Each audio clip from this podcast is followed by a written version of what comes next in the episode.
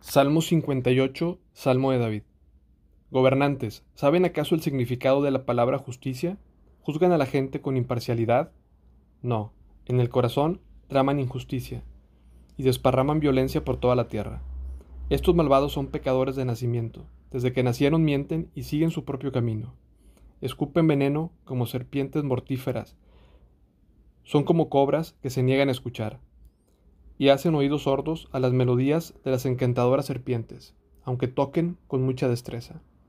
Quiebrale los colmillos, oh Dios, destrózale las mandíbulas a estos leones, oh Señor, que desaparezcan como agua en la tierra sedienta, que sean inútiles las armas en sus manos, que sean como caracoles que se disuelven y se hacen baba, como un niño que nace muerto y que nunca verá el sol.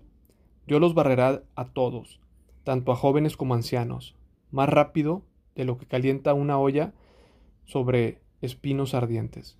Los justos se alegrarán cuando vean la injusticia vengada, se lavarán los pies en la sangre de los perversos. Entonces por fin todos dirán, es verdad que hay recompensa para los que viven para Dios.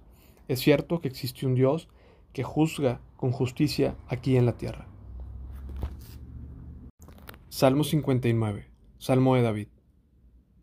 Rescátame de mis enemigos, oh Dios, Protégeme de los que han venido a destruirme. Rescátame de estos criminales. Sálvame de estos asesinos. Me han tendido una emboscada. Enemigos feroces están a la espera, Señor. Aunque yo no pequé ni los he ofendido, no hice nada malo, sin embargo, se preparan para atacarme. Despierta, mira lo que sucede y ayúdame. Oh Señor, Dios de los ejércitos celestiales, el Dios de Israel, despierta y castiga estas naciones hostiles. No tengas misericordia de los traidores malvados.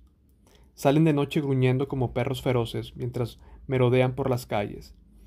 Escucha la basura que sale de sus bocas, sus palabras cortan como espadas. Dicen con desdén, después de todo, ¿quién puede oírnos? Pero tú, Señor, te ríes de ellos, te burlas de las naciones hostiles. Tú eres mi fuerza, Espero que me rescates, porque tú, oh Dios, eres mi fortaleza.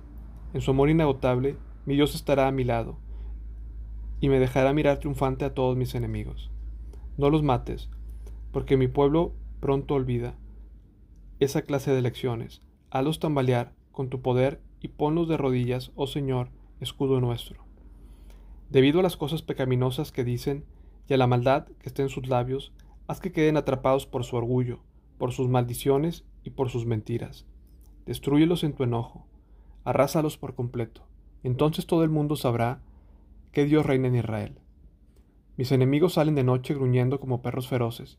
Mientras me rodean por las calles, escarban en busca de comida, pero se van a dormir insatisfechos.